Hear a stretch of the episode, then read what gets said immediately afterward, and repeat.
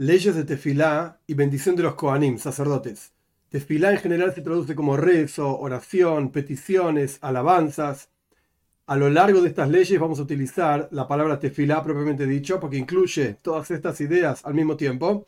Y en sí, la palabra tefilá, su raíz, hay diferentes ideas. Una es que viene de la palabra plila. Plila significa juicio, que le pedimos a Dios que haga un juicio con nuestras necesidades y que nos juzgue con misericordia.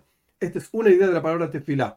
Otra idea de la palabra tefilá es, como dicen nuestros sabios, a toifel keilim, una persona que une partes de un recipiente de cerámica que está roto, que es el concepto de la unión del hombre, la persona, con Dios, tefilá.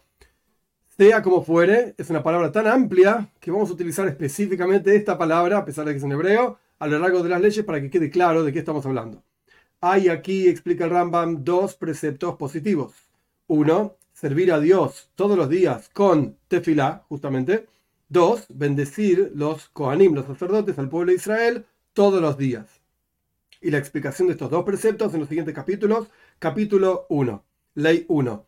Es un precepto positivo, lehispalel, que viene de la palabra tefilá conjugada, o sea, rezar, vamos a traducir de esta manera, todos los días. Por cuanto está escrito, y servirá a Dios, su Señor, y nuestros sabios aprendieron que este servicio a Boida, en el lenguaje del Rambam, se refiere a Tfila, justamente al rezo, por cuanto está escrito, y servirlo con todo el corazón. ¿Qué es, dijeron nuestros sabios, qué es un servicio que es con el corazón? Esto se refiere a Tefilá. Este es el final de la ley 1. Cabe aclarar que hay diferentes opiniones al respecto de si la tefilá es un precepto bíblico o no. El Rambam dice claramente que es un precepto bíblico, por un lado, y por el otro lado, dice claramente que es un precepto bíblico a ser cumplido todos los días. Es interesante que los comentaristas discuten de dónde saca esto el Rambam. El Kesef Mishnah, que es el autor del Kesef Mishnah, es un comentario al Rambam escrito por Rabbi Yosef Karo, quien compuso después el Shulchan Aruch, el Código de la Judía. Trae una idea interesante. La Torah no dice claramente cuándo uno debe hacer tefilá, y si vamos a decir que esto es una vez en tu, vida, es algo que no tiene ningún sentido. Una persona reza una sola vez en la vida y ya está, cumplió con esa obligación. Entonces el Rambam dice que es todos los días. El Ramban Nachmanides dice que en realidad la tefilá no es una mitzvah bíblica, sino que es una mitzvah, un precepto rabínico. 2. Ley 2. Y no hay un número de tefilot, de rezos, desde la perspectiva de la Torah propiamente dicha. la Torah no dice cuántas veces hay que rezar todos los días. Y tampoco hay una forma, una estructura de la tefilá en la Torah. Y la tefilá tampoco tiene un momento fijo en la Torah. Por lo tanto, explica Rambam, las mujeres y los esclavos están obligados en tefilá. Por cuanto es un precepto que no es regulado por el tiempo. No tiene una cantidad de tiempo, no tiene un momento, etc sino que la obligación de esta mitzvah es de la siguiente manera. Si decimos que esta tefilá no tiene una estructura, no tiene un momento, entonces ¿de qué se trata esta tefilá? Y por supuesto la Torah tiene que ser clara cuando nos da un precepto en términos bien sencillos, un precepto es una obligación divina. Bueno, tenemos que hacer esto, porque Dios dice, ¿qué es lo que hay que hacer? esto es lo que Rambam va a definir ahora. En las palabras de Rambam, la obligación de esta mitzvah, de este precepto, es de la siguiente manera. Que la persona suplique y rece todos los días y diga las alabanzas de Dios y después pida sus necesidades que la persona necesita en forma de petición y en forma de súplica. Y después de alabanza y agradecimiento a Dios por las cosas buenas que Dios le dio, cada persona de acuerdo a su capacidad. Capacidad obviamente de acuerdo a la elocuencia que tenga. 3 si la persona está acostumbrada a la traducción literal, pero se refiere a alguien elocuente que sabe hablar, etc., entonces puede aumentar en esta súplica petición. Y si la persona era, las palabras literales del Rambam, incircunciso de labios, o sea, no es elocuente, es lo opuesto de elocuente, habla de acuerdo a su capacidad en todo momento que quiera. Le habla a Dios, por supuesto, de eso se trata la tefilá. Y también la cantidad de tefilot, el plural de, plural, perdón, de tefilá, la cantidad de rezos, cada uno de acuerdo a su capacidad. Hay quien reza una vez por día y hay quien reza muchísimas veces. Y todo vez, toda vez que la persona reza, tiene que rezar frente, o sea, orientado hacia el templo en Jerusalén, en todo lugar en donde esté, tiene que estar orientado hacia Jerusalén. Y también siempre fue así la cuestión desde Moshe, nuestro maestro, Moshe Rabbeinu, hasta Ezra. Ezra que trajo al pueblo de Israel desde Babilonia hacia la tierra de Israel con la reconstrucción del segundo templo. 4. Por cuanto el pueblo de Israel se fue al exilio en los días de Nebuchadnezzar el malvado, o sea, en la época de la destrucción del primer templo, estamos hablando aproximadamente 2500 años atrás, y se mezclaron en Persia y en Grecia y el resto de las naciones, y les nacieron para ellos hijos en las tierras de las otras naciones. Y esos hijos estaban confundidos sus labios, su lengua estaba confundida, no hablaban perfecto Lashon Koidesh, lengua santa, y su lengua de cada uno de ellos estaba mezclada de otras lenguas de diferentes naciones, etc. Y por cuanto cuando la persona hablaba no podía hablar todo lo necesario en una sola lengua, sino que con confusiones y errores, etc., como está escrito. Y sus hijos, la mitad hablan Ashdudis, Ashdoidis, que significa algún lenguaje de la ciudad de Ashdod, y no reconocen, no saben hablar Yehudis, el lenguaje del pueblo de Israel. Y hablan como el, el lenguaje de cada pueblo y cada pueblo. Esto está en Nehemia, en el capítulo 3, el versículo 24.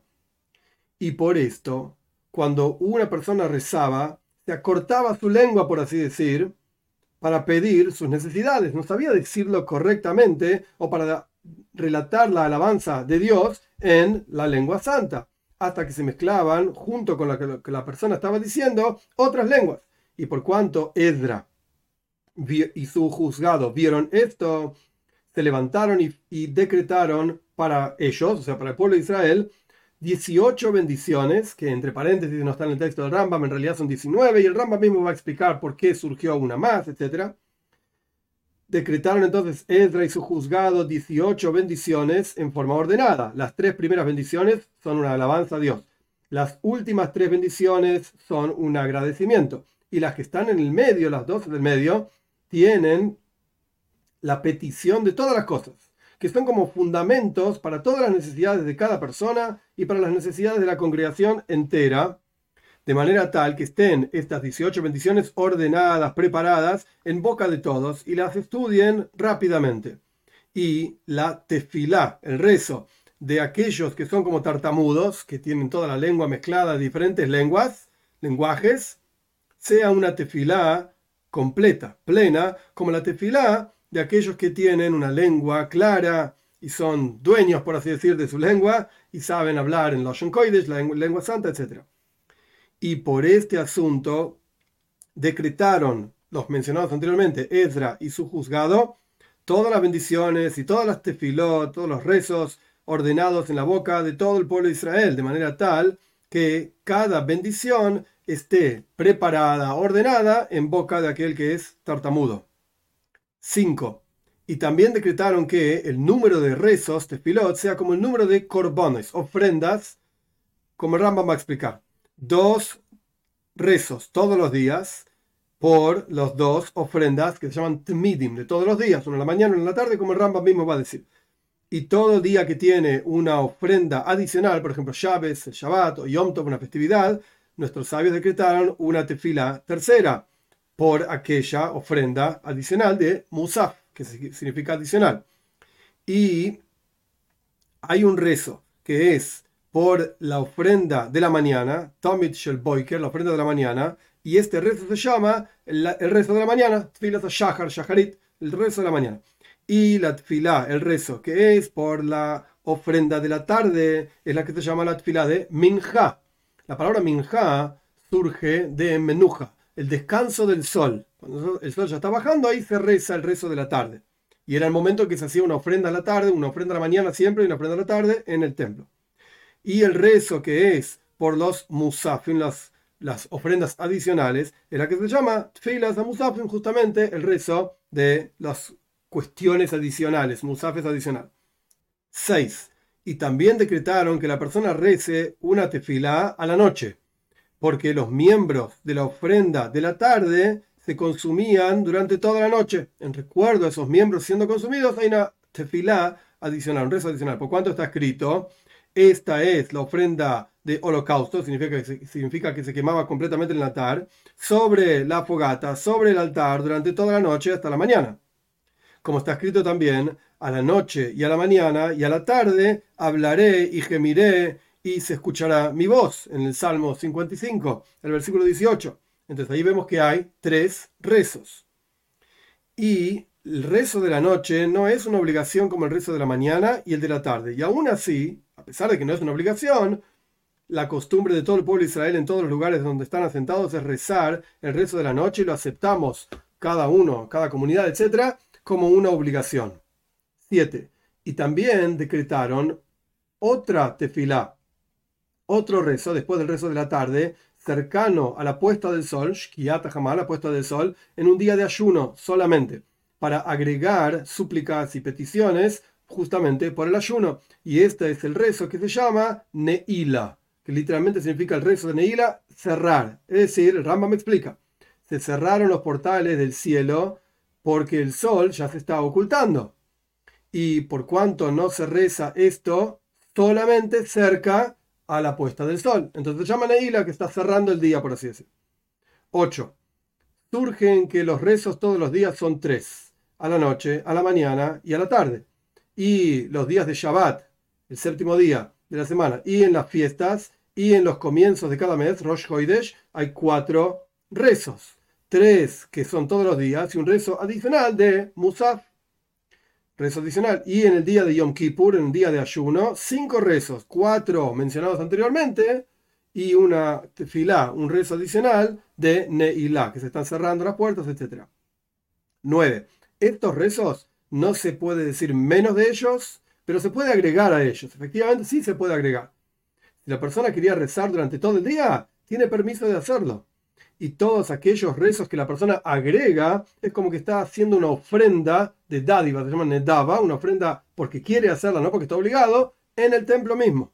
Y por lo tanto, por cuanto es una ofrenda de dadivosidad, que algo, uno que, algo que uno agrega, perdón, tiene que renovar alguna cosa en cada bendición de las bendiciones del medio, parecido a esa cosa en que está diciendo la bendición. Por ejemplo, hay una bendición de curar enfermos, entonces uno, menciona los nombres de aquella persona que quiere curar. Y si la persona renovó algo, aunque sea en una bendición, ya es suficiente.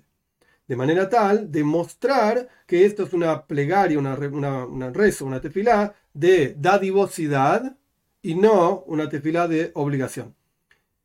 Y las primeras tres bendiciones y las últimas tres bendiciones de cada tefilá nunca se agrega a ellas y tampoco se reduce de ellas y no se puede cambiar de ellas nada. Cabe aclarar que cuando en este contexto hablamos de tefilá, se refiere específicamente, como el dijo claramente, las 18 bendiciones, las tres primeras, las tres últimas, las dos en el medio, etc. O la estructura de la tefilá en cada uno de los días especiales, como por ejemplo Shabbat, Yom Tov, etc. No estamos hablando de todo lo que está alrededor de la tefilá. Los versos de alabanza y en la lectura del Shema, eso no entra dentro de la palabra tefilá propiamente dicho. 10 la congregación, o sea, todos juntos, no rezan una tefilá de dadivosidad, como mencionamos en la ley anterior, porque no existe una ofrenda de dadivosidad que traiga toda la congregación en el templo originalmente, entonces una persona no la puede inventar. Y una persona que está solo rezando no debe rezar dos veces la plegaria de Musaf, la plegaria de adicional, por ejemplo, para un día de Shabbat una vez por la obligación y otra vez por dadivosidad, porque yo quiero donar algo más, por así decir. No, porque no existe hacer una ofrenda adicional de Musaf por dadivosidad, porque no podía, si era llaves, no se puede traer dos veces la ofrenda de Musaf, entonces no podés rezar vos dos veces la ofrenda de Musaf.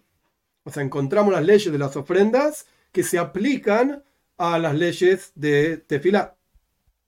Y hay entre los Geoinim, Geoinim literalmente significa genios. Pero esto se refiere, como ya está explicado en otro lugar también, a los líderes de las yeshivot, de las casas de estudio en Babilonia, aproximadamente entre el año 450 y el año 900 de la era común, estaban asentados en, Babilonia, en lo que hoy es Irak, etc. Y también algunos se fueron por España, por otros lugares. A esto se refiere el Rambam cuando dice Geoinim. Hay quienes opinan lo siguiente y indicaron hacer lo siguiente. Está prohibido rezar una tefilá de dadivosidad en Shabes, en el día séptimo día, y en Yom Tev, en las festividades como Pesach, Shavuos, etc., porque no se hace en esos días, en el templo originalmente, una ofrenda de dadivosidad, sino solamente se hacían las ofrendas obligatorias de esos días. Este es el final del capítulo. Cabe aclarar interesante, importante. En el Shulchan Aruch, en el Código de la Judía, yo mencioné muchísimas veces que no necesariamente la opinión de Rambam es efectivamente la halajá. En el Shulchan Aruch se menciona que ojalá y pudiésemos tener kavana, intención, concentración en los rezos que ya estamos obligados a rezar a la noche, a la mañana y a la tarde, etc. Y no es lo más adecuado agregar más rezos, porque, de vuelta, si ya no tuvimos suficiente concentración en los rezos obligatorios, menos vamos a tener concentración en los rezos agregados. Así que, idealmente hablando, a pesar de que está permitido, no agregamos rezos a los que nuestros sabios efectivamente decretaron.